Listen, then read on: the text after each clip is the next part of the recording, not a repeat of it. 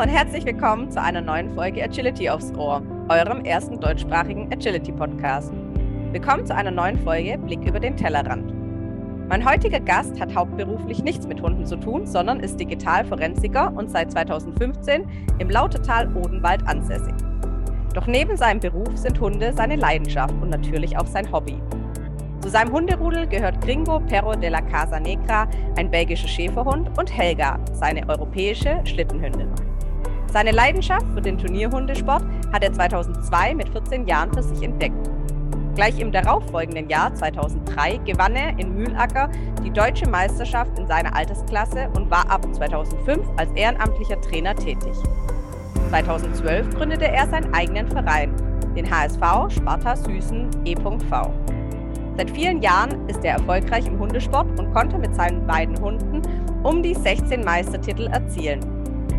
Zu seinen sportlichen Highlights zählt der Rekord im Vierkampf 3 mit 290 Punkten bei den deutschen Meisterschaften 2013 mit seinem deutschen Schäferhund Saturn vom Kirchberghof, auch Chico genannt, und der Titel im Canicross bei der FMBB in Griechenland mit Kringo letzten Jahres. Der sich selbst immer etwas tief stapelt, habe ich freier Hand noch ergänzt dass dieser Titel bedeutet, er ist 2022 FMBB-Weltmeister im Canicross seiner Altersklasse geworden. Ich denke, so etwas darf man schon einmal erwähnen. Ich freue mich so sehr, dass er zugestimmt hat, eine Aufnahme mit mir zu machen und wir einen gemeinsamen Termin finden konnten. Nimm uns mit in deine Hundewelt und herzlich willkommen an dieser Stelle, Renzo Capello. Ja, vielen Dank für die Anmoderation. Auch von mir ein freundliches Hallo in die Runde. Ich habe doch gesagt, ich habe noch eine Überraschung für dich. Nicht zu viel versprochen. Ja. Ja. Fangen wir doch mal mit einer ganz offenen Frage diesmal an und nicht mit diesem typischen, wie bist du nur zum Hund gekommen? Was bedeutet denn Hundesport für dich? Boah.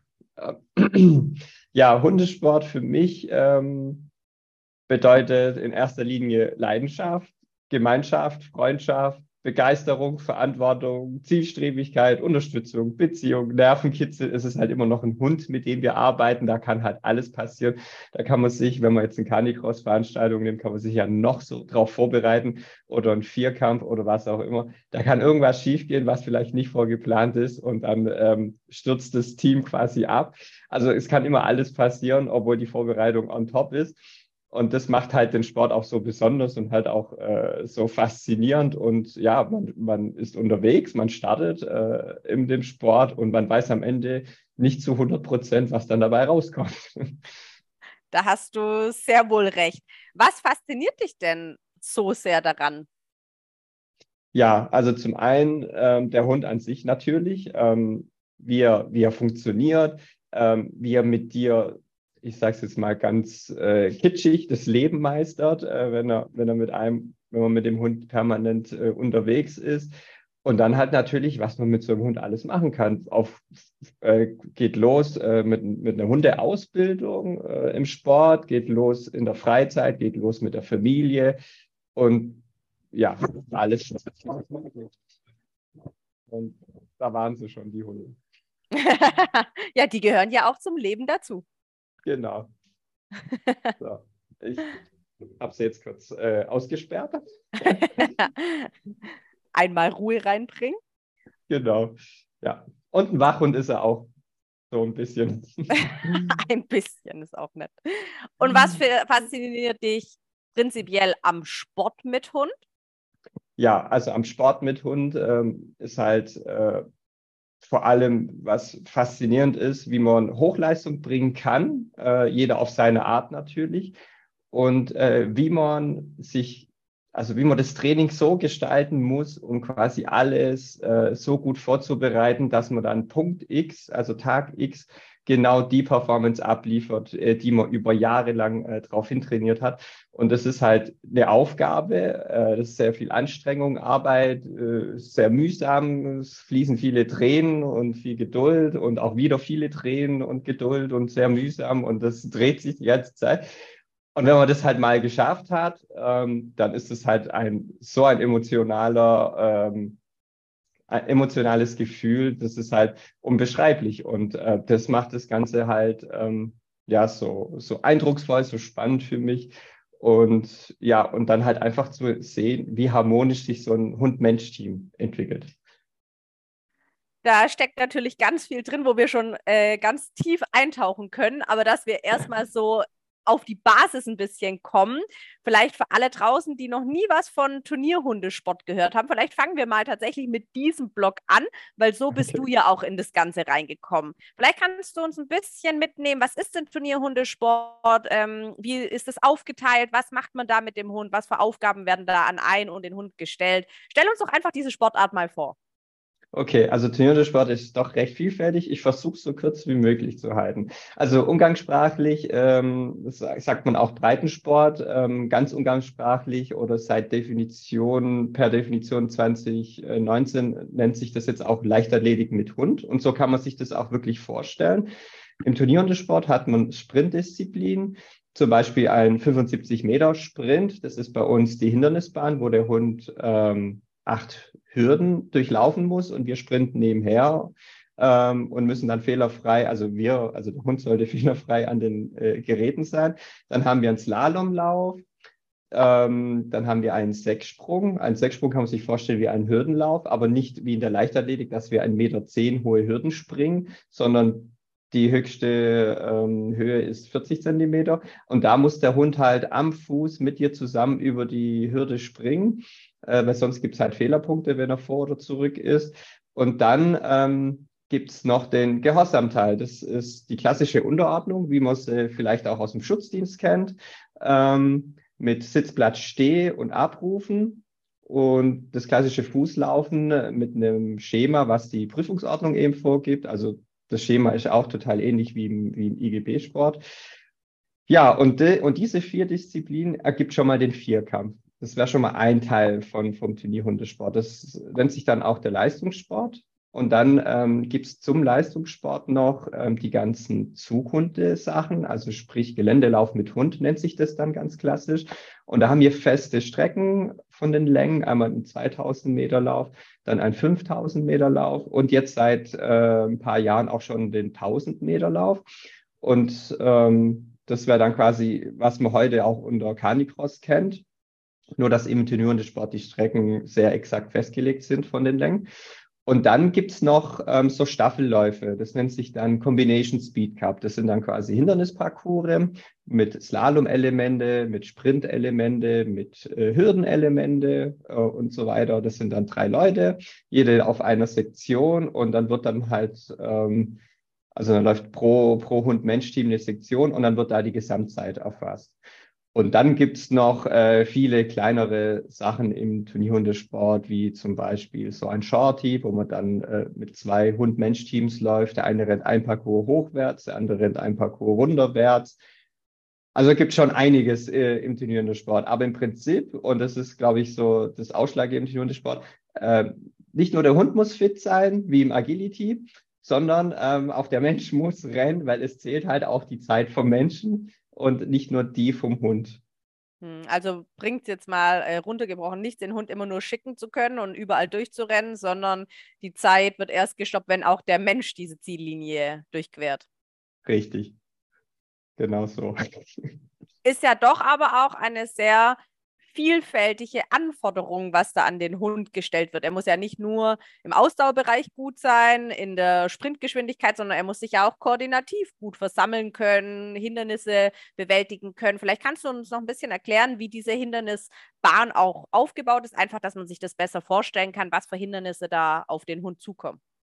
Genau, also ähm, Hindernisse so klassische Hindernisse wie beispielsweise ein Laufsteg, also nicht so hoch wie im Agility, eher etwas niedriger. Ähm, dann haben wir Tonnen, Reifen, ähm, Hürden von 60 Zentimeter, äh, 40 Zentimeter, dann oder 50, weiß ich gar nicht mehr so genau. Ähm, dann Harfe, also ist auch wie eine Hürde, nur als Harfe gebaut. Äh, den Durchsprung, ein Tunnel, wo der Hund rennt, aber ein starrer Tunnel, kein flexibler Tunnel, wie man es aus dem Agility kennt. Ähm, und dann äh, so eine Art Trapez haben wir noch. Also das hat früher was gab es damals ähm, na, die Schrägwand und eine Treppe. Das hat man jetzt äh, heute äh, ersetzt durch ein, durch ein Trapez, wo der Hund durchspringen muss. Und ähm, das ist alles auf einer Linie gebaut. Also da gibt es jetzt keine Kurven oder so weiter bei der Hindernisbahn jetzt. Ähm, und da muss der Hund natürlich sehr, sehr schnell drüber rennen, in der Summe acht Hindernisse. Und na klar muss der Hund auch koordinativ ähm, schon gut aufgestellt sein, damit er da auch nicht äh, von diesen Hindernissen abrutscht oder so, weil auch das würde Fehlerpunkte bedeuten. Und ähm, da rennen die Hunde halt schon bei den 75 Meter, also sehr schnelle Hunde schaffen das halt auch in sechs Sekunden, das durchzurennen oder auch schneller. Das ist äh, je nach Hund von bis alles möglich. Die schnellsten Hund-Mensch-Teams rennen das dann halt, ähm, ich glaube, der schnellste hat mal 8, 9 oder so wow. mal geschafft. Ich habe äh, in meinen besten Zeiten, in meinen jungen Jahren, habe ich 9-1, war meine schnellste Zeit äh, mit meinem Schäferhund damals, mit meinem deutschen Schäferhund damals. Und ja, da ist schon viel verlangt. Und ähm, Turnierhundesport an sich ist deswegen so vielfältig. Und ich finde auch, dass der Turniersport an sich sehr hohe Ansprüche an den Hund stellt, weil er muss ja nicht nur, dass er die Hindernisse kennen muss, die nehmen muss, sondern er ist permanent im Gehorsam. Und das äh, macht den Sport halt auch, ja, sage ich jetzt mal, noch so interessanter. Er ist nur im Gehorsam. Wenn wir jetzt uns den Sechssprung zum Beispiel angucken, das sind dann drei Hürden in einer Reihe aufgestellt mit zehn Meter Abstand. Dann haben wir eine Wendestange und dann rennen wir den Parcours quasi wieder zurück äh, auf auch über drei Hürden. Das ergibt dann den Sechssprung. Und da ist es halt wirklich so, dass der Hund äh, natürlich den Reiz hat, nach vorne zu gehen, aber er muss halt korrekt am Fuß bleiben, mit dir korrekt abspringen und dann muss man halt auch solche Sachen trainieren. Zum einen der Hund, äh, habe ich, hab ich einen Hund, der halt eben sehr weit springt oder habe ich einen Hund, der eben hoch springt, muss ich mit ihm halt die absolute korrekte Sprungtechnik ihn erstmal erlernen, dass du auch wirklich sauber und fehlerfrei und exakt ähm, in der Luft mit ihm bist, dass du da keine Fehler bekommst. Äh, und da muss der Mensch natürlich auch lernen, über so eine Hürde zu springen. Wenn du jetzt ein sehr großer Mensch bist, dann hebst du einmal den Fuß, bist jetzt halt ein etwas kleinerer Mensch, dann brauchst du schon eine gute ähm, Lauftechnik, um auch über 40 Zentimeter Hürden zu springen. Also das klingt jetzt äh, nicht hoch, 40 Zentimeter, aber wenn du das mal Vollspeed rennst, dann ähm, merkst du schon, was 40 Zentimeter dann letztlich sind. Ja, und wie gesagt, da ist halt permanent Gehorsam. Und wenn man jetzt den CSC nimmt, also den Combination Speed Cup, das sind dann schon die Parcours ähm, auch im, im, im rechten Winkel aufgebaut. Also da muss man dann schon sehr wendig sein. Bei einem Slalom zum Beispiel ähm, hat man auch nur äh, so grob 15 Meter mit einer Steilkurve. Ähm, da muss man schon eine sehr gute Lauftechnik haben, um so ein Slalom halt auch sehr schnell zu laufen und dann halt auch so zu laufen, dass der Hund an die Tore nicht vorbeirennt, weil es, sind ja nur zwei dünne Stangen, die da stecken. Also muss ich meinen Hund natürlich da auch beibringen, ähm, egal wie blöd ich diesen Slalom laufe, du musst durch dieses Tor laufen, mhm. weil wenn ich es nicht tue, dann kriege ich vier Strafsekunden und vier Strafsekunden holt man halt niemals auf, äh, äh, in der Gesamtzeit, weil es halt vier Sekunden sind. Im Sprint ist es halt Hölle viel. Und ja, das ist halt so die Hindernisse, mit denen wir da halt uns äh, beschäftigen und kämpfen müssen. Was gerade in meinen Kopf gekommen ist, als du das so erzählt hast, ich weiß jetzt nicht, wie gut du dich im Agi auskennst, aber weil du ja gesagt hast, naja, man muss auch wirklich viel den Hund im Gehorsam haben. Also ich würde jetzt mal Oberbegriff der ist da schon sehr kontrolliert. Jetzt hatte ich auch schon, Gott sei Dank, das Vergnügen, dass ich äh, THS-Turniere als Zuschauer begleiten durfte, weil ich im Geländelauf gestartet bin. Und ja. mein Gefühl war jetzt schon, dass da viel mehr Kontrolle, also klar gibt es mal einen Hund, wo mal an einem Slalom vorbeirennt oder ein Tor verpasst oder so, aber wirklich in Summation, wenn ich das jetzt mit Agi vergleiche, sehe ich dort in kürzerer Zeit viel mehr Disqualifikation, weil der Hund in ein anderes Hindernis geht und ich finde es jetzt doch sehr vergleichbar, weil beide Sportarten sehr schnell sind. Also es ist jetzt nicht halt, okay, da läuft man eine Unterordnung im Schritt und beim Agi rennt man da im Sprint in 40 Sekunden da mal kurz 30 Geräte durch. Und das finde ich aber im THS ja auch, dass es auf minimalen Zeitabschnitt soll maximale Leistung gebracht werden, absolviert werden. Aber irgendwie passieren da doch ein bisschen weniger Fehler oder dass der Hund so wirklich ungehorsam kreuz und quer rennt und ja, vielleicht lässt er mal ein Hindernis durch. Aber prinzipiell sehe ich da mehr Hunde, die alles sehr korrekt ausführen mit ihrem Besitzer. Kannst du dir vielleicht erklären, warum das so kommt? Ja, also es ist leicht zu erklären. Ähm, zum einen ist es so, ähm, im Agi ähm, hat man ja immer wieder verschiedene Parcours. Also ein Parcours gleicht ja nicht den anderen. Ähm, da sagt ja dann euer Leistungsrichter oder Prüfer, der, der legt ja die Parcours fest und dann kriegt ihr, glaube ich, mal eine Skizze und dann habt ihr eine Parcoursbegehung und dann müsst ihr euch das ja wirklich einprägen. Das finde ich ja schon beeindruckend, weil ich könnte mir, glaube ich, keine 30 Hindernisse merken in der Reihenfolge, die ich laufen müsste. Ich, ich wäre raus. Und da ist der Turnierhundesport dann, dann doch im Vergleich dessen recht stumpf, weil die, die Parcours, die sind vorgegeben in der Prüfungsordnung. Da stehen die Abstände drin, da steht drin, wie das aufgebaut werden muss. Und das kann man dann auch, ich sage es jetzt mal, stumpf trainieren. Ähm, allerdings ist es halt schon so, dass wenn Fehler passieren, anders wie beim Agi, dass man halt disqualifiziert wird. Ich finde Agi immer noch ein Frustsport hoch 10, übrigens, bei so viel Biss, was da fällt. Im Turniersport kriegt man halt eben die Strafsekunden. Also Auslassen von dem Tor, vier Strafsekunden, Hund springt äh, von der oder nimmt eine Hürde nicht sauber oder ähm, rutscht von der Hürde runter, zwei Strafsekunden mhm. und so weiter und so fort. Ähm, und da hat man halt trotzdem die Chance, auch wenn es Fehler hagelt und die anderen Teams genauso die Fehler machen, hat man halt immer noch eine Chance, vorne mitzulaufen. Ähm, ja, und, und die Parcours an sich, wie gesagt, die, die, die sind wirklich äh, vorgegeben und die kann man dann halt auch entsprechend so trainieren, wie sie kommen. Also das ist nicht so, dass wir auf den Wettkampf gehen und dann sind wir auf einmal überrascht, ähm, dass jetzt ein Slalom dort steht, wie er steht, sondern die sind exakt so. Also auch der Slalom ist vorgegeben, wie der stehen muss. Alles. Ah, es, ist okay. alles, es ist alles vorgegeben, es sei denn, der Veranstalter, was auch schon mal vorkam, ähm, bauen die Hindernisse falsch auf oder ähm, machen einen Abstand zu kurz. Hindernisbahn ist zum Beispiel so ein Thema. Hindernisbahn ähm, sagt die Prüfungsordnung aus, 75 Meter. Ähm, der Start von Starttor zum ersten Hindernis sind, glaube ich, zwei oder drei Meter und der Ziel auch zwei oder drei Meter. Und zwischendrin sind ja dann noch die restlichen sechs äh, Hindernisse, die verteilt werden müssen. Und da gibt es keine exakten Zwischenabstände. Und da kann es halt dann wirklich mal passieren, dass vielleicht die ein oder andere äh, Hürde oder eben, na, sag schnell, äh, Hindernis zu zu eng aneinander ist. Und dann kann es sein, dass der Hund manchmal nicht schafft, dieses Hindernis zu nehmen. Auch das kann passieren. Und deswegen, ähm, falls jetzt Herr Hessler zuhören, guckt euch die Hindernisplan immer sehr genau an, weil wenn, wenn was passiert, also wenn Verletzungen passieren, dann meistens in der Hindernisbahn, weil der Hund sich verschätzt und dann halt in so ein, so ein Hindernis reinrennt. Wenn ihr gute Hunde habt, nehmen sie die Hindernisse erst gar nicht, sondern die rennen einfach vorbei. Das ist natürlich Best Case, aber hat man natürlich äh, nicht immer. Das ist so das einzigste Manko, ähm, aber ansonsten ist alles vorgegeben. Es ist vorgegeben, wie, die, wie hoch die Stangen bei den Hürden sind und die Abstände. Es ist vorgegeben, äh, wie das Lanum aufgebaut oder gesteckt werden muss. Ähm, es ist einfach alles vorgegeben. Was ist denn aus deiner Meinung die größte Anforderung an einen Hund, wenn er überhaupt THS macht?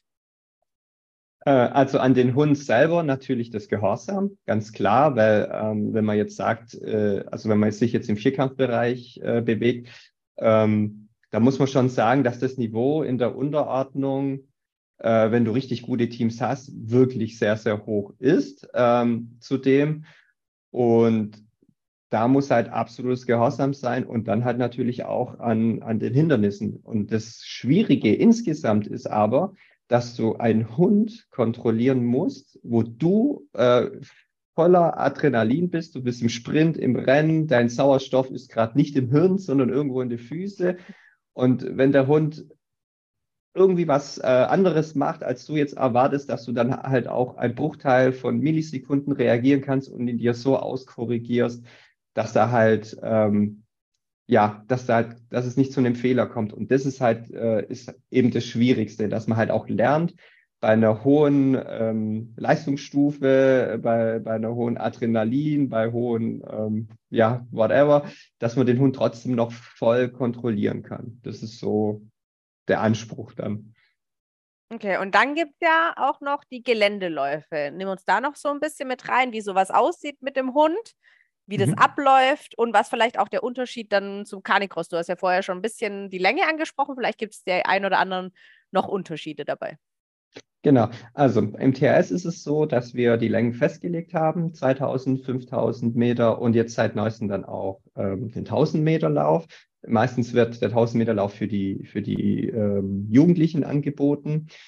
Und das sind die Längen eben festgelegt, aber die Vorschriften, wie man das auszuführen hat, ähneln schon sehr dem Canicross. Also das heißt, der Hund muss ein seit 2019 haben wir das jetzt eigentlich in der PO verankert, muss ein Zuggeschirr anhaben, ähm, ein, ein, eine Zugleine und dann einen entsprechenden Bauchgurt. Das war vor vielen, vielen Jahren, äh, war das nicht so. Da ist man noch mit Halsband und Leine und dann hat man die Leine in der Hand gehabt und ist damit sein Geländelauf gelaufen. Und da stand damals in der Prüfungsordnung drin, dass der Hund nebeneinlaufen sollte. Also mhm. schon voller Freude und so weiter, also nicht hinterherziehen, sondern nebeneinlaufen. Und heutzutage ist es ja eher so, dass der Hund ja vorne wegrennt und dich zieht und ihr quasi dann zusammen eine, eine sehr gute Zeit dann lauft. Aber dann, dann eben entsprechendes Equipment halt dafür einsetzen. Und seit 2019 haben wir dann auch noch den tierschutzrechtlichen Aspekt mit drinne, ähm, dass man auch auf Temperaturen achten muss, weil man kann nicht ähm, im Hochsommer mit einem Hund über eine, eine Strecke pacen. Ähm, das würde den Hund komplett überhitzen und schlecht trainierte Hunde sowieso und auch gut trainierte Hunde, die, die vom Kopf her so stark sind, die würden, die würden dir vor Hitze umkippen und solche Geschichten. Wie bringt man denn dem Hund oder wie bringst du das vor allem den Hunden bei, dass die vor dir laufen, weil sie ja am Anfang erstmal ins Nichts laufen, also optisch von außen jetzt gesehen? Ja, das ist, das ist eine schwierige Frage, weil man muss sagen, äh, da ist halt jeder Hund unterschiedlich. Ich muss erstmal gucken, was habe ich denn für einen Typ Hund? Habe ich einen Jäger? Habe ich einen Verfolger? Ähm, der Verfolger ist halt der Klassiker. Äh, ich sehe einen Hund vor mir und dann äh, renne ich den einfach hinterher. Oder ich habe den Jäger, ähm, der halt einfach äh, von sich aus läuft und, und vielleicht was wittert im besten Fall. Ist das sehr schwierig. Also es gibt halt Hunde, die machen das, die kommen auf die Welt und jetzt ziehst irgendwann mal nach sieben, acht Monaten ein Geschirr an und guckst mal, was sie macht. Und dann, wenn sie soweit sind, ausgewachsen sind, mit zwölf, 13 Monaten, spannst du das erste Mal ein und auf einmal laufen die. Das wären dann so, so klassische europäische Schlittenhunde, Huskies, Malamuts, also die nordischen Rassen. Ähm, mit, und dann gibt es natürlich auch Ausnahmen wie Schäferhunde, die das auch können, aber muss nicht sein, äh, wenn ich jetzt an meinem Hund denke. Und ähm, wie man sowas beibringt, das ist halt immer individuell. Das die Methode, was sich am besten bewährt hat, tatsächlich war diese die Methode, dass man die Hunde hintereinander einspannt. Ich spanne den erfahrenen Hund vorne ein und den nicht erfahrenen Hund, den spanne ich hinten ein. Und dann wird halt trainiert. Und ja, und so baut man sich dann halt das Training auf. Natürlich muss man halt immer gucken, was das für ein Typ Hund ist. Also es, man kann jetzt nicht pauschal sagen, macht so, wie ich es jetzt gerade eben erklärt habe ähm, es trifft halt nichts bei jedem Hund so zu. Okay, jetzt gehen wir einfach mal davon aus, dass wir Hörer oder Hörerinnen haben, die sagen, okay, ich habe einen Hund, ich habe aber keinen Hund, der das kann und ich kenne jetzt auch niemanden. Kann ich dann sowas trotzdem auch alleine irgendwie anfangen oder sagt man dann, nee, du brauchst da irgendwie jemand Zweites dazu, wo ein Hund hat, der schon zieht, den er hinterher jagen kann?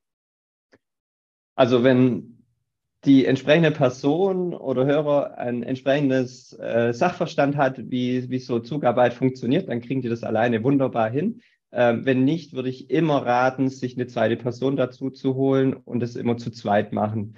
Ähm, klar kann man das alleine schaffen, aber das hängt dann auch wieder an den Menschen, wie, wie gut er mit dem Hund umgehen kann, ähm, wie talentiert er ist mit Hund. Und dann kann es auch sein, dass jetzt einer ich sage jetzt mal nur ein Beispiel, dass einer mit Ballwerfen es schon schafft, den Hund zum Ziehen zu bekommen, bis hin, dass er dann mal zwei bis fünf Kilometer komplett durchzieht.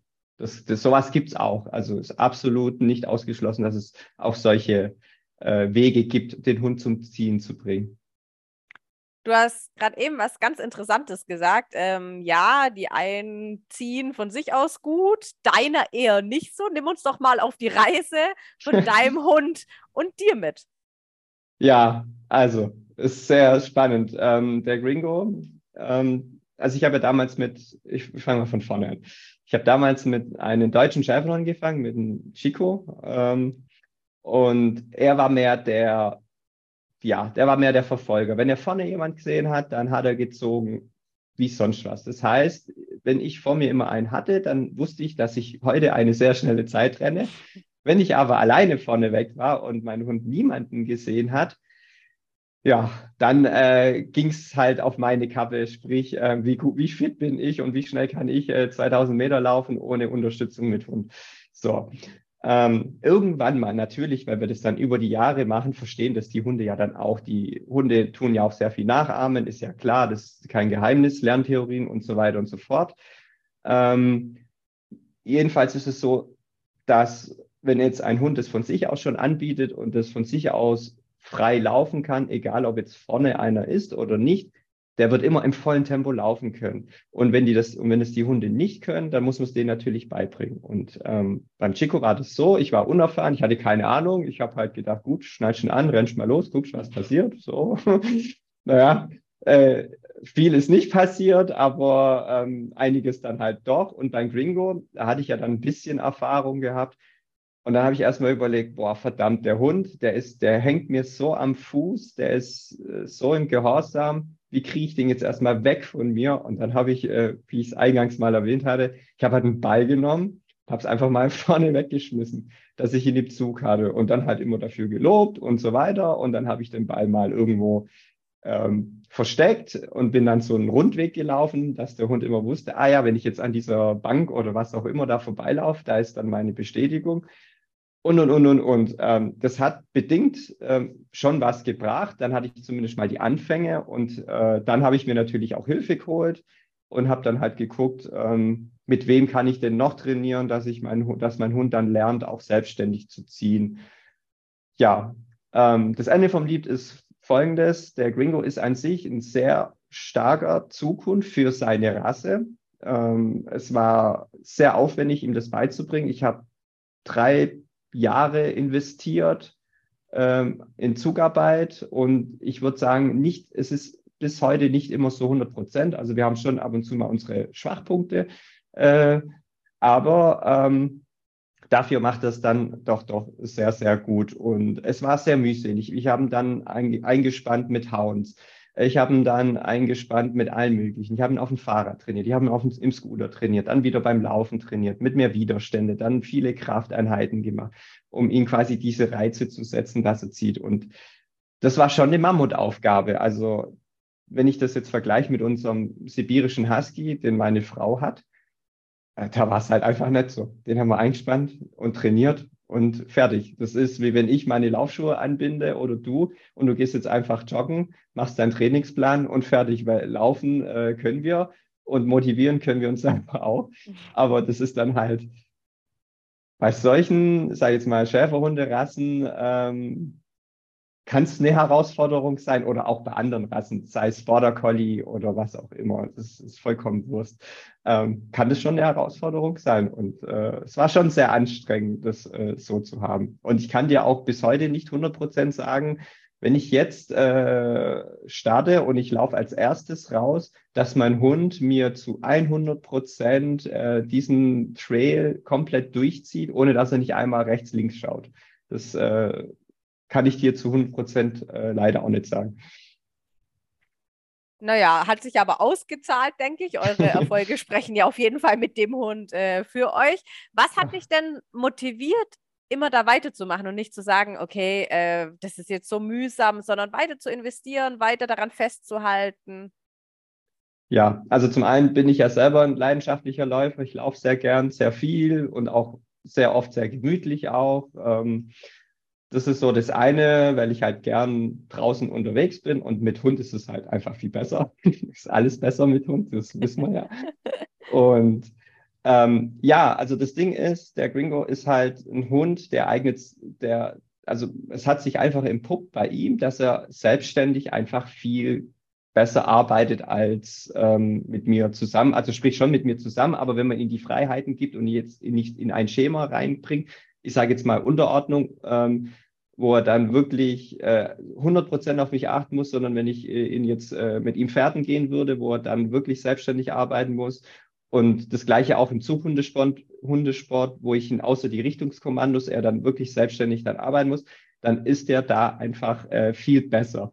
Und das habe ich auch gemerkt. Aber ich muss ihnen natürlich auch vermitteln, hey, pass auf, du darfst, du hast jetzt deine volle Freizeit, äh, Freiheit, du musst nicht im Gehorsam sein, außer nur darauf achten, wenn ich dir Richtungskommandos gebe.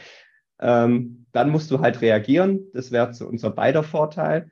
Und dann ähm, habe ich das natürlich so durchgezogen, weil das Potenzial war da, er ist stark und ähm, manchmal gibt es Tage, da reißt er mich so weg von den Latschen, wo ich mir echt denke, was ist mit dem los? Hat er, hat er, ist Kaffee irgendwie in seinem Trinken reingeflossen oder, also wir trinken alle keinen Kaffee, äh, oder was weiß ich. Und dann denke ich mir, das gibt's doch nicht. Und dann merke ich wieder, der hat so viel Potenzial und dann bin ich halt immer weiter dran geblieben. Und ich habe schon, also seit ich Hundesport mache, ich habe mit Geländelauf begonnen. Ich habe immer alles gemacht. Ich habe immer den Vierkampf gemacht, ich habe immer den CSC gemacht, ich habe immer den Geländelauf gemacht und da gab es bei mir nie eine Frage. Ich, ich war fit genug und ich bin es heute immer noch fit genug, um alle Disziplinen zu machen. Und deswegen äh, hat sich bei mir auch nie die Frage gestellt, ähm, das nicht zu lassen, äh, das, also das nicht zu tun. Vor allem, wenn halt ähm, das, das, ähm, das Potenzial vom Hund ja da ist oder die Voraussetzungen, ähm, sage ich jetzt mal, zu fast 100 Prozent erfüllt sind zu dem. Ja. Ich höre aber schon raus, dass du der Typ bist, und jetzt durfte ich dich auch äh, Gott sei Dank schon etwas mehr kennenlernen, der sehr gezielt trainiert und sich da wirklich auch Pläne macht, Ziele setzt, äh, Trainings anpasst. Woher hast du da dein Wissen? Hast du dir das alles selber erarbeitet oder bist du da selber auch auf Seminare gegangen? Woher ist es gekommen? Und nimm uns doch so ein bisschen vielleicht auch in deine Trainingsphilosophie und deine Trainingsansätze mit rein. Ja, ähm, da muss ich ehrlicherweise sagen, ich habe in meinem Leben nicht so viele Seminare besucht, vielleicht zwei Stück, drei, wenn es hochkommt. Ähm, müsst jetzt lügen, wenn es mehr wären. Ähm, ja, also ich glaube, also bei mir muss ich sagen, ich hatte sehr, sehr viel Glück, als ich mit äh, 13, 14 Jahren das erste Mal auf dem Hundeplatz war. Da hatte ich einen Trainer gehabt, der Martin Petralla, der hier in Deutschland das Klickern eingeführt hatte. Man kennt, ich, also ich denke mal, viele Klicker-Hundesportler kennen auch seine Bücher und die sind wirklich gut. Und das war mein Trainer damals. Ich war halt 14, 13, 14. Ich habe echt nicht viel verstanden, was der mir da erzählt hat. ähm, aber was ich verstanden habe, war, wie der Hund eben drauf äh, reagiert und funktioniert hat. So, und ähm, er hat mich dann ja über die Jahre natürlich auch trainiert und vielleicht hat er mich auch konditioniert, ich weiß es nicht was er mit mir alles angestellt hat. Und so ist halt auch einfach das Interesse dann entstanden. Dann hatte ich noch meinen Bruder als Trainer, der auch geklickert hat. Dann hatte ich noch äh, damals noch die Britta als Trainer, äh, mit der ich viel trainiert hatte. Und dann irgendwann mal war ich 17 und dann hieß es so, äh, du machst es jetzt schon seit ein paar Jahren, du könntest auch den Trainerjob übernehmen. Und ja, und somit ist dann auf einmal eine große Verantwortung auf mich gekommen. Und dann habe ich gedacht, okay, ähm, jetzt musst du liefern, weil du musst ja für jeden das Bestmöglichste ähm, rausholen. Und um das zu gewährleisten, brauchst du erstmal Wissen und, und davon halt ganz viel. Und dann habe ich mich damit halt befasst, reingefuchst. Ich würde mal sagen, ich habe, also ohne mich jetzt selbst zu, zu, zu loben oder wie auch immer, ich habe wahrscheinlich eine sehr gute Beobachtungsgabe und mache vielleicht intuitiv schon sehr viel richtig, obwohl ich es vielleicht manchmal oder zu damaligen Zeiten nicht richtig begründen konnte, warum ich das jetzt so mache. Aber es hat halt immer funktioniert. Deswegen sage ich, ich weiß nicht, was der Martin damals mit mir alles angestellt hat oder wie er mich konditioniert hat. Ähm, und das allein schon dieses ähm, Bauchgefühl und Intuitive und dann vielleicht auch die Beobachtungsgabe, die ich habe, ähm, konnte ich schon mit sehr vielen Leuten helfen, trainieren und dann halt auch über Erfahrung. Also ich habe so viele Hunde in meinem Leben trainiert. Ich mache den Job ja seit ich 17 bin. Also jetzt bin ich schon ein paar Jahre älter. Also ich mache ja über, über zwei Jahrzehnte Hundesport ähm, und habe so viele Leute und ich habe vom Saluki bis keine Ahnung, was ich schon alles trainiert habe, Borders vor allem ganz viele, Schäferhunde ganz viele und habe dann dadurch halt ein, schon ein sehr hohen Erfahrungsschatz gesammelt. Und dann ähm, ging es dann los, äh, mich dann auch irgendwann mal mit den Lerngesetzen zu, also auseinanderzusetzen und wie das Ganze funktioniert, wie funktioniert denn die Konditionierung und so weiter, auch wenn ich vielleicht schon vieles äh, damals richtig gemacht habe, aber ich konnte es halt nicht richtig erklären. Und dann habe ich mich natürlich auch damit befasst und, äh, und zwar so befasst, dass ich Stand heute in vielen Vereinen auch äh, Basisseminare gebe, damit äh, die Leute halt auch wissen, was sie da auf dem Platz tun. Weil ähm, ein gutes Training funktioniert in erster Linie auch über Wissen. Wissen, was ich tue und wissen, was ich kann und auch wissen, was denn möglich ist und überhaupt richtig einzuschätzen, ähm, ob die Voraussetzungen für ein gutes Training auch gegeben sind. Und Voraussetzungen ändern sich tagtäglich. Also es gibt halt gute Tage und schlechte Tage, wie bei uns Menschen halt auch. Und es gibt es halt bei den Tieren halt auch. Vielleicht weniger als bei uns Menschen, aber die gibt es.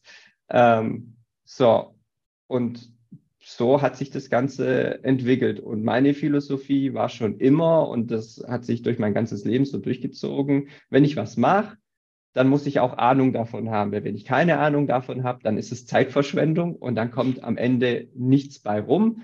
Ähm, ja, und dann ja, verschwendet man eigentlich äh, wertvolle Lebenszeit. Am Anfang, wenn man noch jung ist, schätzt man so die Lebenszeit vielleicht noch nicht so. Aber wenn man dann mal älter ist, dann auch eine Familie hat und so weiter, dann ist wirklich jede Minute muss schon gut äh, verschwendet werden, dass man sagt, ja, und genauso würde ich es halt wieder tun. Und so ergab sich das bei mir. Und dadurch habe ich mir Wissen angeeignet. Äh, ich habe mir viel angeguckt. Ähm, ich habe ja viel recherchiert, viel gelernt, viel studiert. Ähm, und dann halt auch zu verstehen, wie dann halt auch beim Mensch das Training funktioniert. Und so ging das halt äh, über die Jahre einfach und viel Erfahrung. Dann habe ich angefangen, Leute zu trainieren, habe gesehen, boah, krass, die sind, die werden ja richtig gut. Und darauf konnte ich halt alles aufbauen. Und ja, im Prinzip äh, habe ich mir dadurch einen hohen Erfahrungsschatz äh, angeeignet und habe natürlich auch vieles selber ausprobiert. Ich habe viel an mir ausprobiert, logischerweise. Ähm, ich habe voll viele wenn es jetzt um Mensch geht, viele Leistungsdiagnostiken gemacht, um einfach zu gucken, ob das, was ich da mache, Sinn ergibt oder nicht. Natürlich auch mit Profisportlern gesprochen und halt da viel Erfahrungsaustausch gemacht und halt natürlich versucht, probiert, Versuch und Irrtum äh, könnte man äh, auch sagen, ähm, bis hin ich dann irgendwann mal sage, okay, jetzt habe ich wirklich einen Wissensstand erreicht, was sich für die breite Masse auch zur Verfügung stellen kann und wo ich auch wirklich sagen kann, ähm, wenn ich eine Aussage treffe, dann unterschreibe ich dir das auch. Cool, sehr cool. Wie fit muss denn ein Mensch sein, um diese Sportart auszuüben. Also klar, müssen wir nicht drüber reden. Je höher deine Ziele werden, umso fitter solltest du natürlich auch selber sein. Aber wenn jetzt jemand sagt, okay, das hört sich wirklich interessant an, ich will das mal ausprobieren, ähm, wie fit muss der Mensch dafür sein? Oder kann man wirklich halt auch mit einem kleineren Hund, man hat ein paar Winterkilos zu viel nicht mehr abtrainiert bekommen und hat die auf den Rippen einfach. Kann ich das trotzdem mal mit meinem Hund ausprobieren, anfangen? Ja, also definitiv. Ähm, jeder, der nur ansatzweise in die Richtung denkt, mal etwas Sport zu machen, der sollte anfangen, keine Frage und auch dabei keine Zeit zu verschwenden. Und es ist für jeden Hund geeignet. Die Voraussetzungen, die sich im Sport immer stellt, sind immer die, bin ich fit und bin ich gesund.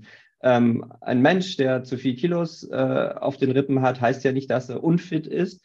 Ähm, aber wenn er gesund ist, dann kann er auch in gesunden Maßen sich so trainieren, dass er dann ähm, entsprechend fit wird und dann entsprechend auch Leistung bringt, weil de facto heißt es immer Folgendes, ähm, egal äh, wie ich aussehe oder wie auch immer, ähm, sobald ich was tue, bin ich schon mal allen anderen einen Schritt voraus, die nichts tun. Und wenn ich was tue, habe ich immer äh, für mich den Anspruch, Höchstleistung zu bringen. Und das, sieht, und das ist halt bei jedem eben anders. Also jeder, der sich in diesen Sport reinfuchst, der wird, der wird so aus sich herausgehen, dass er halt eben diese Höchstleistung bringt. Und das ist bei jedem unterschiedlich. Und es ist bei den Hunden genauso. Ich kann das sowohl mit einem kleinen Hund machen, als auch mit einem großen Hund äh, oder mit einem viel zu großen Hund. Geht auch.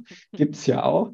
Ähm, man muss halt immer eins in Betracht ziehen, wenn ich das mit einem Hund mache, und zwar, ich muss fair zu dem Hund sein. Und fair bedeutet in erster Linie, erfüllt mein Hund überhaupt die Voraussetzungen? Und wenn nicht, wie weit kann ich mit dem Hund gehen, diesen Sport zu machen? Und stellt mich das dann zufrieden? Wenn mich das dann zufriedenstellt und ich bin fein damit, dann ist das das Beste, was ihr machen könnt.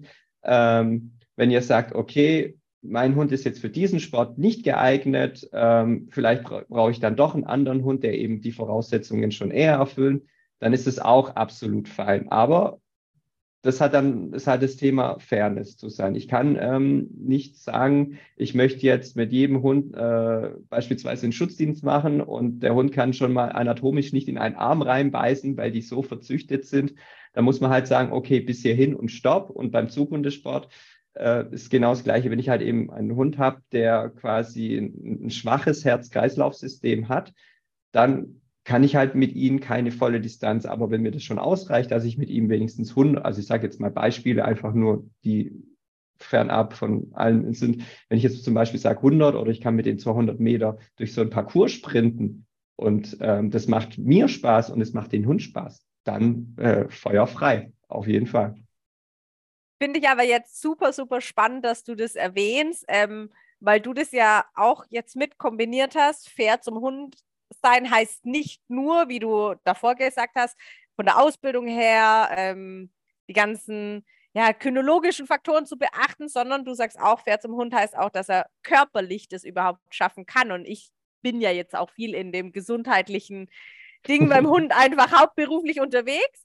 Und da finde ich schon immer wieder spannend, dass ganz viele ich kennenlernen darf, die die Hunde zum Beispiel nicht röntgen lassen, niemals anschauen lassen. Also eigentlich haben die gar keine Aussage darüber, ist denn mein Hund überhaupt fähig, das zu machen? Oder dann geht es ja, wenn wir jetzt noch klein gedruckter werden wollen, geht es ja auch um Sachen wie, ist der Hund anatomisch? Also vielleicht ist es, es ist ein Border Collie, aber der Border Collie hat halt von den Körperabschnitten nicht die optimalen Verhältnisse, um Agi zu machen oder um zu rennen oder sonstiges. Also das macht ja nicht nur von der Rasse, sondern davon was aus. Und das finde ich jetzt echt spannend, dass du das von dir aus erwähnt hast, dass du sagst, fair, sei, fair sein zum Hund ähm, und korrekt sein zum Hund hat für dich auch wirklich was mit Gesundheit zu tun.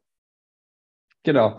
Also das, was du da ansprichst, das ähm, ja, das ist echt ein Thema und ähm, ich sag mal so, da, da muss ich wirklich die, die Schäferhundbesitzer loben, die da, sage ich jetzt mal, öfters mal ihren Hund röntgen lassen, als jetzt die Menschen, die vielleicht eher so Mischlinge haben die auch gute Hunde sind. Also ja. Rassehunde bedeutet nicht, dass die über alles stehen. Das stimmt nicht. Es gibt auch sehr gute Mischlinge, äh, mit denen man solche Sportarten machen kann, keine Frage.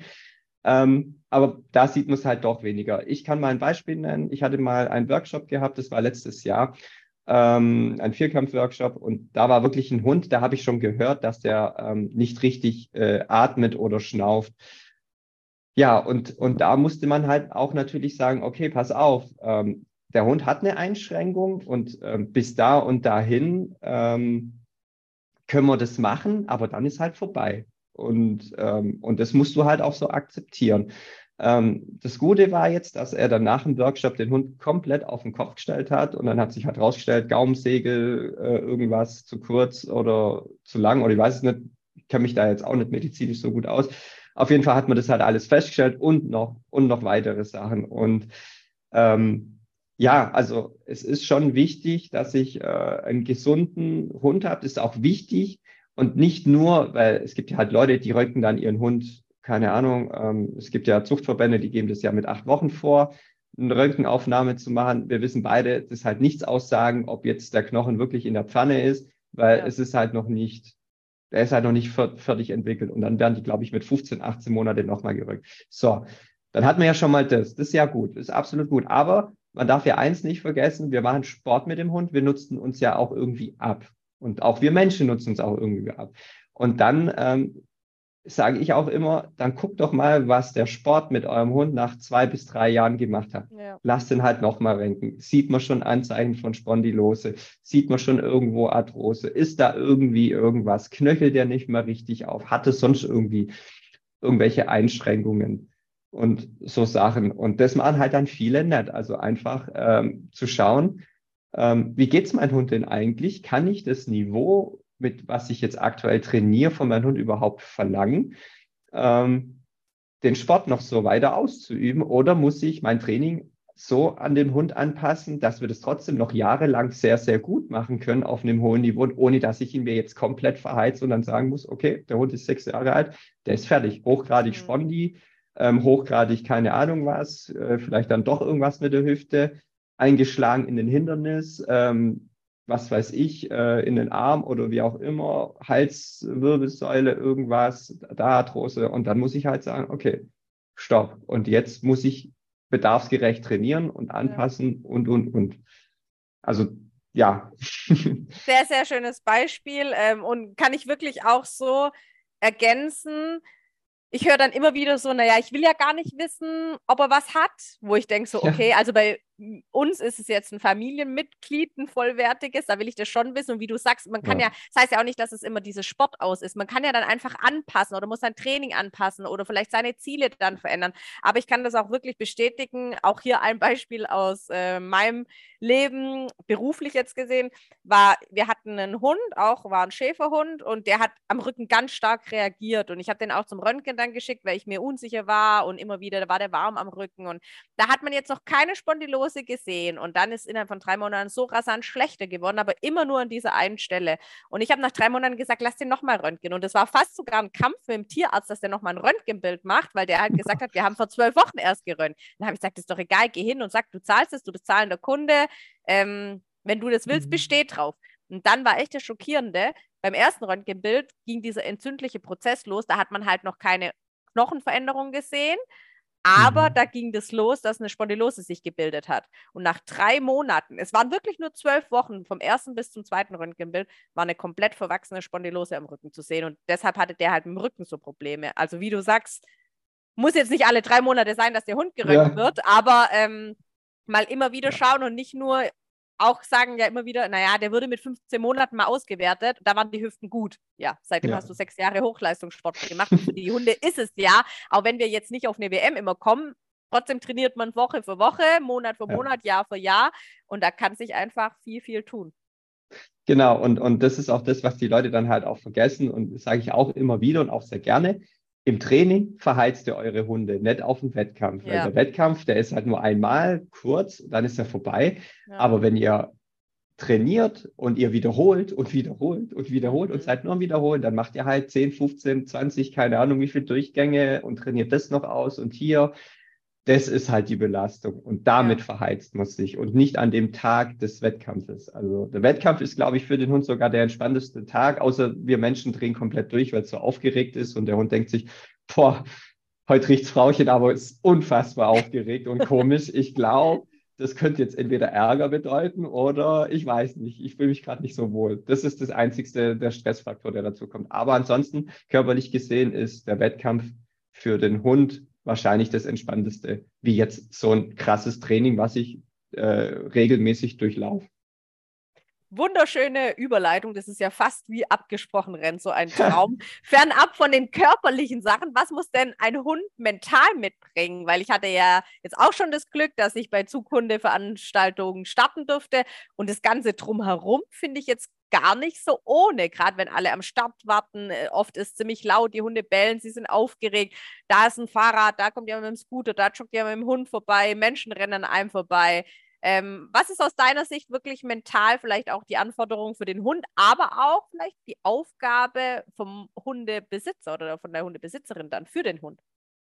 Ja, also ähm, natürlich bieten sich Hunde an, die ein sehr starkes Nervenkostüm haben, weil sie dann, sage ich jetzt mal, mehr fokussiert, also besser ökonomisch funktionieren, ähm, weil sie mehr auf dich reagieren und das, und das außenrum ausblenden. Ich sage mal, ein sehr gut ausgebildeter Hund, der weiß, jetzt wird gearbeitet, der blendet alles, was außenrum ist, aus und fokussiert sich auf dich.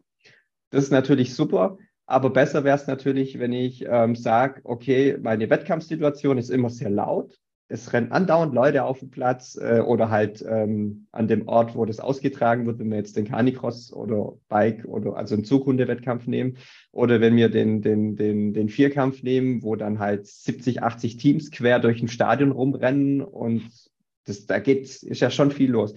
Ähm, besser wäre es natürlich, wenn ich meinen Hund auf solche Situationen ähm, darauf vorbereite, indem ich ihn auch immer wieder in solche Situationen aussetze und mich dann halt mit dem Tier befasse und solche Sachen halt verallgemeinert, dass der Hund dann irgendwann mal lernt, okay, das ist eine Wettkampfsituation, da passiert das und das ähm, und ich komme zum Zug. Also ja, also äh, wie soll ich sagen, im besten Fall so ein Verhalten zu verallgemeinern, mhm. dass der Hund da sehr ökonomisch, ach verdammt, ich krieg das noch nicht hin, also dass er halt sehr, äh, sehr äh, energiesparend ähm, wird und draufläuft. Klar, muss man natürlich bedenken, was was haut die Genetik da noch mit raus? Habe ich, wie gesagt, einen starken Hund, also vom Nervenkostüm einen starken Hund, oder habe ich einen, der ist, sobald du Mu machst, ähm, springt er dir schon hoch in, ins Gesicht oder so.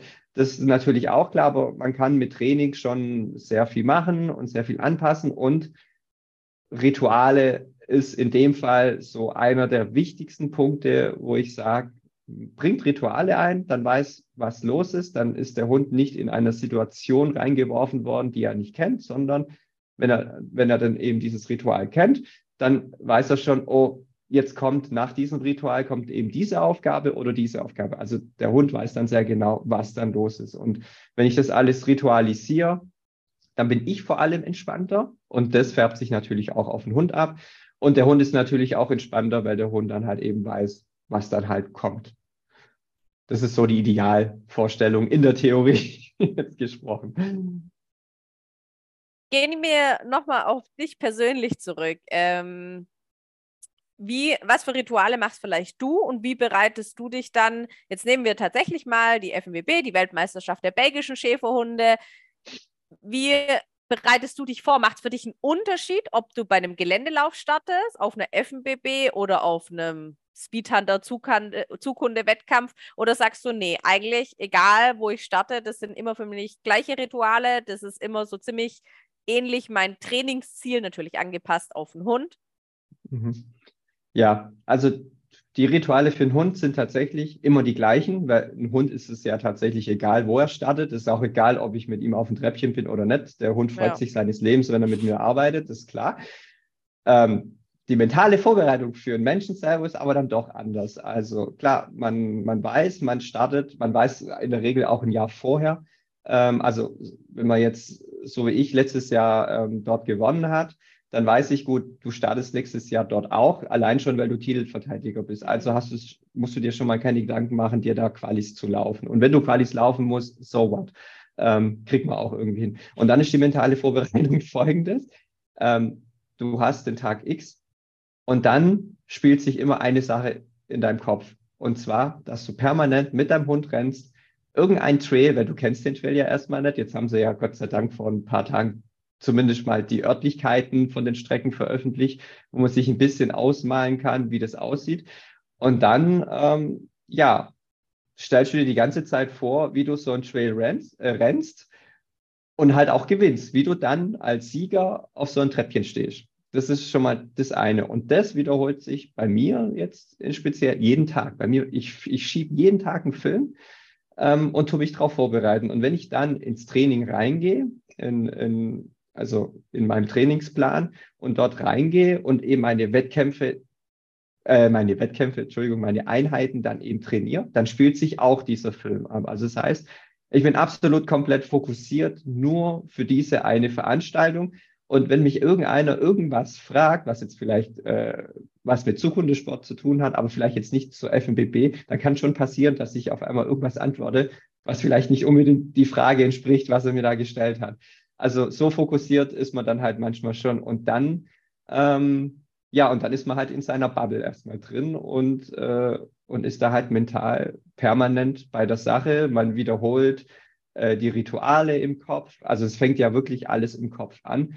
Ähm, man wiederholt die Rituale im Kopf, man macht sich die Trainings, man überlegt, boah, wo kann ich noch optimieren, was kann ich noch machen, passt das Training jetzt so, war das jetzt gut oder nicht?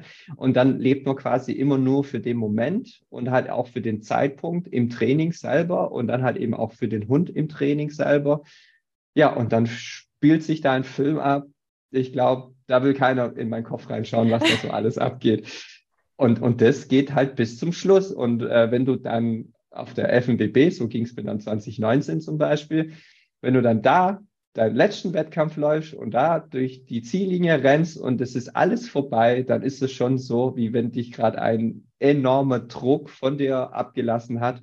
Und dann fühlst du dich wie so ein freier Mensch, weil du denkst, boah, jetzt ist rum. Mhm. Und ähm, diese mentale Vorbereitung, die klingt an sich, also klar ist es schon mal schwer, die aufrechtzuerhalten, aber das ist schon, also das ist schon sehr, sehr emotional. Und ähm, da denkt man über alles nach. Ähm, da, da hat man auch Tiefphasen, in die man rauskommen muss. Da hat man auf einmal Höchstphasen, äh, wo man wieder klar kommen muss, ähm, dass man da nicht übers Ziel hinausschießt. und so weiter und so fort. Und für den Kopf selber ist es schon so, also wenn ich äh, das mir nicht groß vorstelle, dann werde ich da halt auch nie groß was, was reißen. Und bei mir im Kopf ist eigentlich immer nur Platz eins. Das ist so in erster Front. Das klingt jetzt auch sehr egoistisch, ähm, den Hund auch gegenüber, weil im Hund ist es zum einen ja scheißegal. Also, mhm. Entschuldigung, ist es ja sehr egal, was wir da führen, für, für, für einen Platz äh, raushauen. Ähm, aber fürs Eigentraining ist erstmal steht immer Platz eins und dann muss natürlich auch das Hundetraining so gut sein, dass dich das mental jetzt auch nicht kickt oder so. Dass du da jetzt nicht aus der Bahn geworfen wirst oder denkst, boah, scheiße, die letzten Trainings vom Hund, die waren so schlecht. Ähm, und das beeinflusst dich dann natürlich. Bei mir ist es aber tatsächlich so, wenn ich merke, die Trainings von meinem Hund ähm, werden schlecht, dann denke ich mir, okay, dann musst du dich halt eben mehr anstrengen, weil im Canicross ist es auch so, je fitter ich bin und je schneller ich laufen kann, desto weniger muss mein Hund vorne dran arbeiten und desto mehr können wir eben Tempo aufbauen und desto mehr können wir halt auch leisten und desto schneller sind wir dann halt auch am Ende. Wenn ich jetzt aber nur den Hund da vorne alleine arbeiten lasse, der wird und der jetzt im Verhältnis, sage jetzt mal, eine 5000 Meter Strecke sehr, sehr schnell rennen kann, aber mit einem anderen Team, der auch sehr, sehr schnell rennen kann, dann wird er aber nie mit dir der schnellste sein, sondern eben mit dem anderen. Und das muss man sich immer vor Augen führen. Und wenn man das dann mal irgendwann mal kapiert hat, dass mein Eigentraining maßgeblich dazu beiträgt, dass der Hund, im Speziellen jetzt im Canicross, ähm, das zugutekommt, weil er dann halt eben seine Kraft äh, besser ausnutzen kann im, im Tempo, in der Geschwindigkeit und nicht ähm, dich Fetzer quasi über den Trail zu ziehen, dann erreichst du schon unfassbare Geschwindigkeiten und dann ist das Training, dann geht das Training halt auch auf und dann weiß ich, okay, hat die Strecke 120 Höhenmeter, kein Problem. Wir sind, wir kommen den Berg schnell hoch und mein Hund kann das auch ziehen und dann ist das ja, easy peasy so. Und man sagt ja auch immer, trainier äh, hart, damit du es im Wettkampf leicht hast. Und das ist tatsächlich auch so, kann ich auch so unterschreiben. Sehr, sehr cool. Kannst du uns beschreiben, wie sich das anfühlt, wenn du mit deinem Hund rennst? Also jetzt wirklich im Zug. Und egal, ob das jetzt im Training ist oder bei einem Wettkampf, wenn den sogenannten Flow, was man ja immer so gern beschreibt, ja. ähm, Kannst du uns da mal so ein bisschen mitnehmen? Was hast du da für Gedanken? Wie fühlt sich das in dem Moment für dich an? Also ähm, auch da zwei Unterschiede. Im Training äh, fühlt sich an wie Leiden. das ist wirklich so scheiße, boah, kein Bock und ich muss und leiden. Da, also da kämpft man erstmal gegen sich selber am Anfang. Vor allem, wenn, also ich bin jetzt zum Beispiel eine, ich mag Intervalle absolut nicht. Ähm, ich bin eher der gemütliche Läufer. Und da muss ich echt mit mir kämpfen, boah, reiß dich jetzt zusammen und lauf, weil der Kopf an sich macht schon mal, schränkt dich schon mal zu 40 Prozent dahingehend ein, was du eigentlich leisten kannst. Also so, so grob, sage ich jetzt mal. Und dann hast du erstmal den Kampf. Wenn du den mal überwunden hast, ähm, dann ist es im Wettkampf wieder anders. Und da ist es dann wirklich so, du rennst, du siehst den Hund vorne dir ziehen und dann hast du irgendwann mal diesen Flow-Moment. Und dieser Flow-Moment ist jetzt bei mir, wie würde ich es beschreiben? Ich bin in so einem Tunnelblick drin. Ich sehe nur den Hund und mich und blende alle Schmerzen aus, alles Leid, äh, was meine Muskeln die ganze Zeit am Hirn senden. Also das ist dann wirklich so, ja, wir laufen jetzt und äh, fertig. Dafür, äh, dafür sind wir vorbereitet, dafür haben wir uns trainiert und dann bist du in diesem Flow und dann heißt es, nichts anderes wie laufen, laufen, laufen, laufen, äh, bis es halt eben zu Ende ist. So. Ist das vielleicht dann auch oft der Grund, warum man ja ganz oft am Ziel sieht, und mir geht es ja auch tatsächlich oft nicht anders, du kommst im Ziel an und bis 100 Meter vom Ziel denkst du noch, geht, geht, geht, ähm, ist gar nicht so schlimm und du kommst ins Ziel und denkst, du kannst nicht mehr atmen, nicht mehr stehen, ja. nichts mehr plötzlich versagt. Also wie du gesagt hast, davor sendet es die Muskeln und Nerven senden das ja trotzdem an dein Gehirn, aber irgendwie nimmst du das gar nicht so richtig wahr und du überquerst die Zielgerade und plötzlich kommt es mal wirklich oben an und der Körper reagiert drauf. Genau, also wenn dann diese Situation der Mann mit dem Hammer oder wir sehen Jesus oder. Sterne oder was auch immer, also kannst du dir aussuchen. Ähm, es ist schon so, äh, dass du halt, also du rennst ja die ganze Zeit über den Schmerz, also tatsächlich. Und wenn du das nicht tust, dann hast du auch nicht 100 Prozent äh, von dir ausgeschöpft. Aber wenn du dann über deinen Schmerz rennst und dann bist du im Ziel, ja, dann ist es normal, dass der eine oder andere äh, in den Busch kotzen muss oder der einfach so fertig ist, dass er danach keine zwei Schritte geradeaus laufen kann weil er einfach komplett übersäuert ist. Der Sauerstoff befindet sich irgendwo in den Beinen und nicht im Kopf. Du kannst nicht mehr sprechen oder leidst nur vor dich hin. Also von bis hast du da, glaube ich, alles. Sehr cool. Äh, was mir gerade eben aber noch gekommen ist, damit wir vielleicht nicht alle schockieren und jetzt der ein oder andere denkt, oh mein Gott, äh, ich bin jetzt 49 Jahre alt, ich will das eigentlich schon ein bisschen machen und jetzt renne ich hier gegen den Renzo. Vielleicht sollten wir noch was zu den Altersklassen sagen.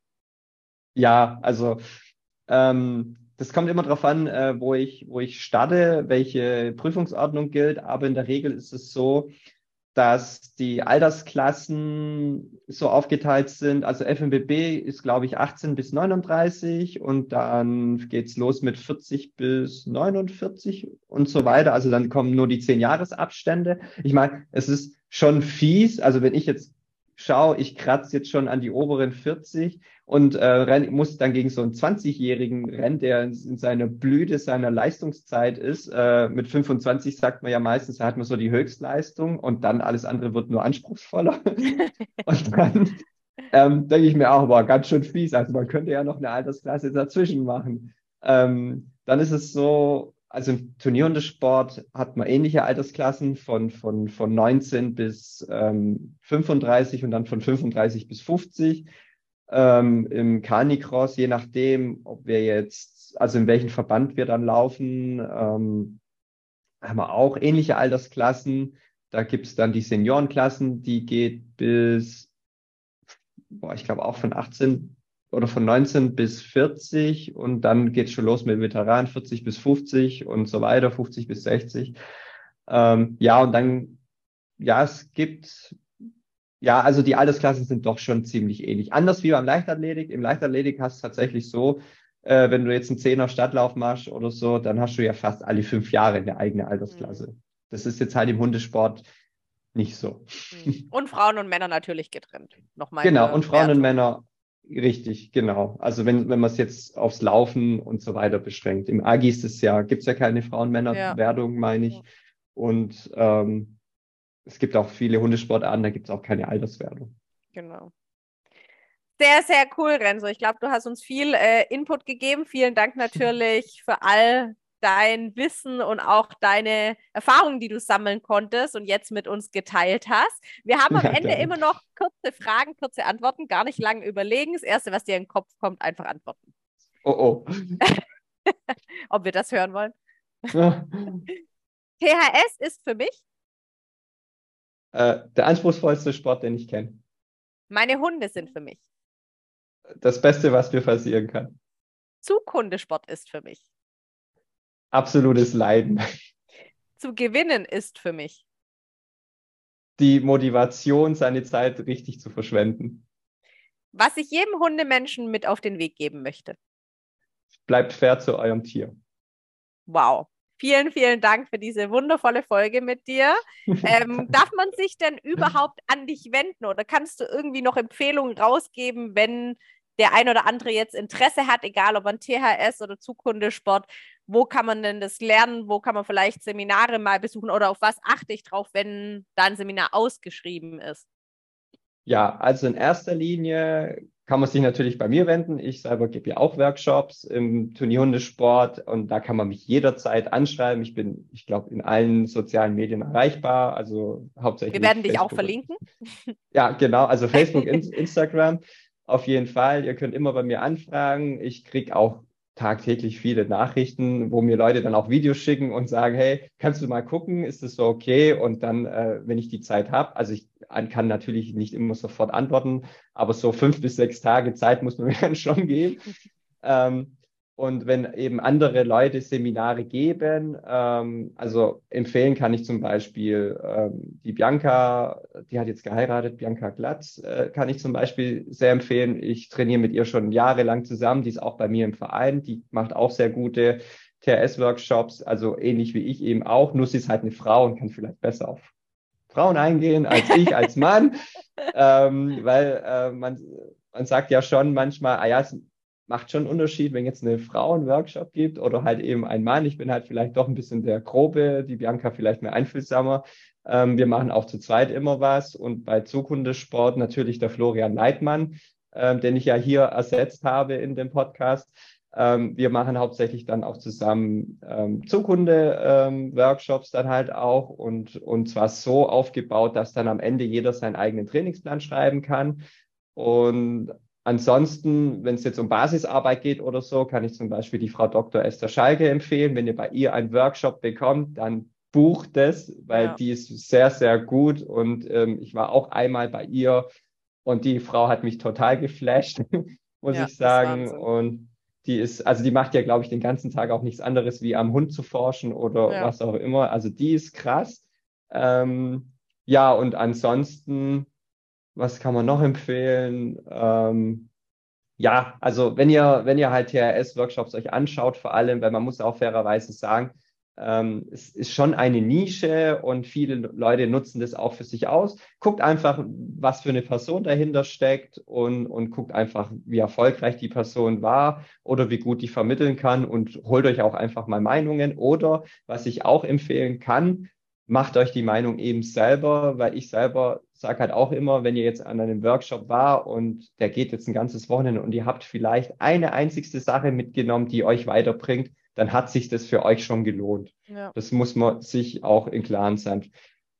Ja, und dann äh, sammelt man so eben seine Erfahrungen eben. Und ähm, ich kann halt auch nur jedem empfehlen, befasst euch selber damit vor allem, äh, befasst euch mit Lerntheorien und dem Ganzen, befasst euch äh, äh mit dem Hund an sich, wie funktioniert der, wie ist der anatomisch aufgebaut und dann befasst euch auch ein bisschen mit euch selber damit ihr, damit ihr euch da auch nicht verschätzt, wenn ihr mal den einen oder anderen Wettkampf läuft. Ja, vielen, vielen Dank auch hier natürlich nochmal für die Information. Ähm, schön, dass man sich auch an dich wenden darf. Ich kann aus eigener Erfahrung sprechen. Das lohnt sich, auch wenn das tatsächlich mit Leiden verbunden ist. Aber ja. ähm, du bist nicht schlecht im Vermitteln, also du hast dich da gerade so schlecht hingestellt, um Gottes Willen. Auch ich als Frau kann das sagen, ja. ist da sehr gut drauf ein darf, das bin ich beruhigt. das freut mich zu hören. Also vielen Dank nochmal für die tolle Folge und weiterhin ganz viel Erfolg und Spaß mit euren Hunden. Dankeschön. Vielen Dank für die Zeit. Gerne. Tschüss. Tschüss.